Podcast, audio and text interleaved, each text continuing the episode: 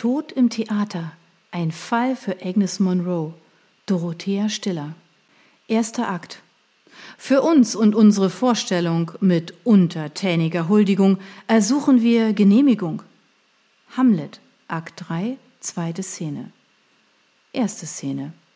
Ein schwacher, glutroter Lichtschimmer ergoss sich über die grausame Szene und meißelte die Umrisse grotesk verdrehter Glieder aus der Dunkelheit.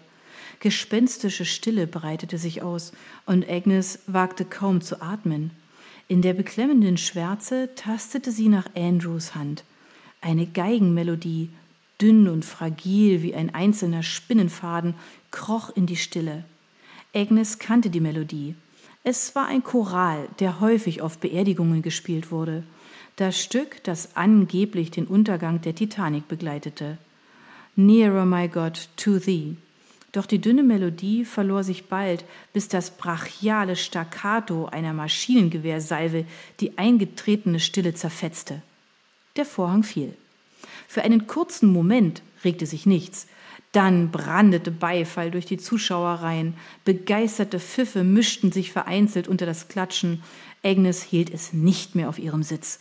Bravo! rief sie wild begeistert. Bravo!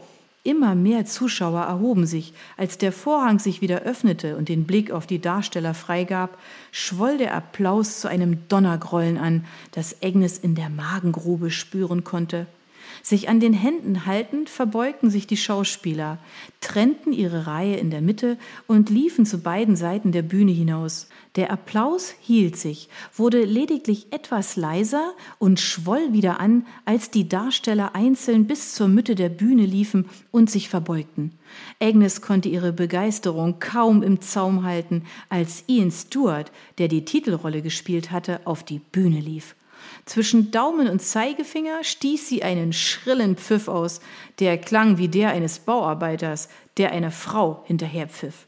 Sie spürte Andrews Ellbogen in der Seite, der sie sanft anstieß. Was denn? zischte sie. Es war großartig, findest du nicht? Bravo! rief sie noch einmal und ließ noch einen Pfiff durchs Publikum gellen, nun allein schon aus Trotz. Die Schauspieler mussten noch einige Male hinaus auf die Bühne, bis der Applaus schließlich abebbte und die Zuschauer den Ausgängen zustrebten. Sieht er nicht fantastisch aus? fragte Agnes, als sie etwas später in der Schlange vor der Garderobe standen. Er hat etwas von diesem Dings, na, wie heißt er noch? Na, du weißt schon, auch ein extrem gut aussehender Mann. Er hat damals in diesem Film, in dem es um Genmanipulation ging, einen Querschnittsgelähmten gespielt. Und der andere hat seine DNA benutzt, um in ein Raumfahrtprogramm zu kommen. Erinnerst du dich? Nein, entgegnete Andrew trocken, ich merke mir nie die Namen von irgendwelchen Schauspielern.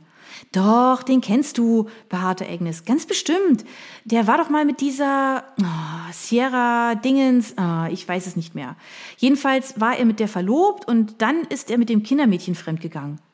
Aha, Andrew lachte. Ja, natürlich weiß ich jetzt ganz genau, von wem du sprichst. Wie könnte ich auch den Verlobten von Sierra Dingens vergessen? Du liest eindeutig zu viele Klatschblätter, wenn du zum Friseur gehst. Mach dich nicht lustig über mich. Agnes war fest entschlossen, sich ihre Hochstimmung von Andrews Sticheleien nicht vermiesen zu lassen. Immerhin hat der Friseur bei mir noch etwas zu tun. Zärtlich zerzauste sie die verbliebenen Haare in Andrews lichtem Haarkranz. Ah, Punkt für dich. Er schob lachend ihre Hand zur Seite. Wie fandest du das Stück? fragte sie, während sie anstanden. Es war grandios, nicht wahr? Hm, brummte Andrew. Ich weiß nicht. Ich kann mit diesen modernen Adaptionen klassischer Stücke nichts anfangen. Warum kann man die Klassiker nicht einfach für sich sprechen lassen? Hamlet und organisiertes Verbrechen. Er schüttelte den Kopf. Und warum kann man heutzutage kein Stück mehr aufführen, ohne dass nicht mindestens ein Nackter auf der Bühne herumspringt und geflucht wird wie nichts Gutes? Ah, du bist ein alter Kulturbanause. Agnes grinste und schlug ihm mit einer wegwerfenden Geste leicht auf den Arm. Nein, bin ich nicht. Ich bin einfach nur altmodisch, widersprach Andrew, und hoffnungslos nostalgisch. Und genau das liebe ich an dir. Agnes hakte sich bei ihm unter, schmiegte sich an seine Schulter und drückte ihm einen Kuss auf die Wange. Ich weiß, es klingt abgedroschen, aber du bist mein Fels in der Brandung. Andrew lächelte und drückte ihren Arm. Inzwischen hatten sie den Garderobentresen erreicht und Agnes legte ihre Marke darauf. Eigentlich hätte sie überhaupt keine gebraucht, denn ihre maisgelbe Spencerjacke im Military-Stil war weithin sichtbar als einziger Farbtupfer zwischen lauter Schwarz, Marineblau und Beige. Schon eben im Zuschauersaal hatte sie mit einer gewissen Genugtuung festgestellt, dass sie mit ihrem leuchtend kobaltblauen Jumpsuit die einzige Dame jenseits der 50 war, die sich nicht in gedeckte Farben gehüllt hatte. Sie hasste Schwarz, diese Unfarbe, die gierig das Licht verschluckte. Mit Ausnahme einer Motorradlederjacke und eines Hosenanzugs, den sie sich im letzten Jahr für Nils Beerdigung gekauft hatte, gab es in ihrem Schrank kein einziges schwarzes Kleidungsstück. Darauf war Agnes ein klein wenig stolz, und sie hätte sich gewünscht, auch Andrew hätte bisweilen etwas mehr Mut zur Farbe. Immerhin trug er heute das weinrote Oxford-Hemd, das sie gestern bei einer kleinen Boutique am Grassmarket für ihn erstanden hatte. Fürs Erste erschöpfte sich Andrews Experimentierfreude allerdings mit Weinrot und Taubenblau. Ungeduldig angelte Agnes ihre Jacke vom Tresen und zog Andrew am Arm Richtung Ausgang. Komm, wir müssen uns beeilen, an die Stage Door zu kommen, sonst ist der nachher schon weg. Oh, nun hetz doch nicht so. Du bist ja schlimmer als ein Teenager. Es kommt ja auch nicht alle Tage vor, dass man einen preisgekrönten Schauspieler persönlich kennt, entgegnete Agnes ungerührt und griff nach Andrews Hand, um ihn hinter sich herzuziehen, wie einen unfolgsamen Dreijährigen. Ich sehe ihn noch vor mir mit Krawatte und Schulbläser. Was für ein Flegel. Große Klappe und stinkend faul und schon damals ein Mädchenschwarm. Tja, aber dann ist ja doch noch etwas aus ihm geworden. Woher willst du wissen, dass er nicht noch immer ein Riesenflegel ist? Das werden wir ja gleich sehen, entgegnete Agnes. Hm, oh, wir sind wohl nicht die Ersten. Tatsächlich hatten sich am Bühnenausgang bereits weitere Besucher der Vorstellung eingefunden, viele mit Blumen und kleinen Stofftieren bewaffnet. Mir scheint, die sind etwas besser vorbereitet, sagte sie und gesellte sich zu den Wartenden. Jude Law, sagte sie an Andrew gewandt, der sie daraufhin stirnrunzelnd ansah. Eben kam ich nicht auf den Namen. Er hat etwas von Jude Law. Nicht wahr? pflichtete eine hübsche Dunkelhaarige von vielleicht 35 bei, die neben ihnen stand. Das machen die Augen und diese Lippen. Ach, er ist einfach nur sexy. Jude Law mit dem Körper von Chris Hemsworth.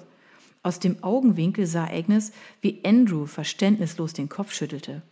Immer wenn sich der hintere Bühnenausgang öffnete, ging ein Ruck durch die Wartenden. Hälse reckten sich, alle versuchten zu sehen, wer das Theater verließ, und gleich bildete sich eine Traube Fans um die jeweiligen Darsteller. Endlich erschien auch Ian. Agnes, für die es eine neue Erfahrung war, als Fan auf einen Künstler zu warten, reagierte nicht schnell genug und wurde von anderen abgedrängt, die Ian umringten. Geduldig wartete sie, während er Autogramme schrieb und für Fotos posierte. Als sich die Gruppe nach und nach auflöste, gelang es ihr, nach vorn zu kommen. Ian Stewart sah von dem Autogramm auf, das er eben geschrieben hatte, und entdeckte Agnes zwischen den Fans, die ihn umringten. Zunächst sah er sie einen Augenblick stirnrunzelnd an. Dann spiegelte sich Erkennen in seinem Ausdruck.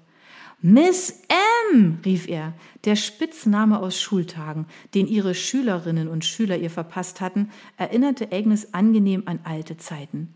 Das gibt's ja gar nicht. Wie schön, Sie zu sehen.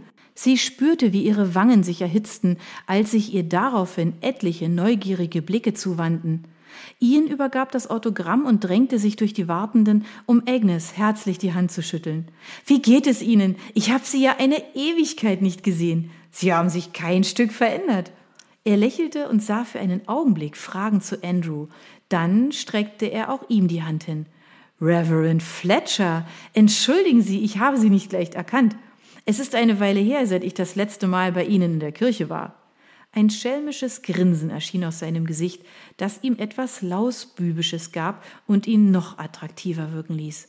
Wenn er auch früher bereits ein hübsches Kerlchen gewesen war, Jetzt, mit Anfang 30, war er einfach nur umwerfend. Er strahlte eine Gelassenheit und Selbstsicherheit aus, die er als Jugendlicher nicht besessen hatte, möglicherweise ein Ergebnis seiner Schauspielerausbildung. Kein Wunder, dass ihm die Herzen des Publikums zuflogen. Als ich von deinem Theaterpreis gelesen habe, musste ich herkommen, um dir persönlich zu gratulieren und mir das Stück anzusehen, erklärte Agnes. Hat es Ihnen gefallen? Etwas in Ians Blick ließ Agnes glauben, er lege auf ihre Anerkennung besonderen Wert.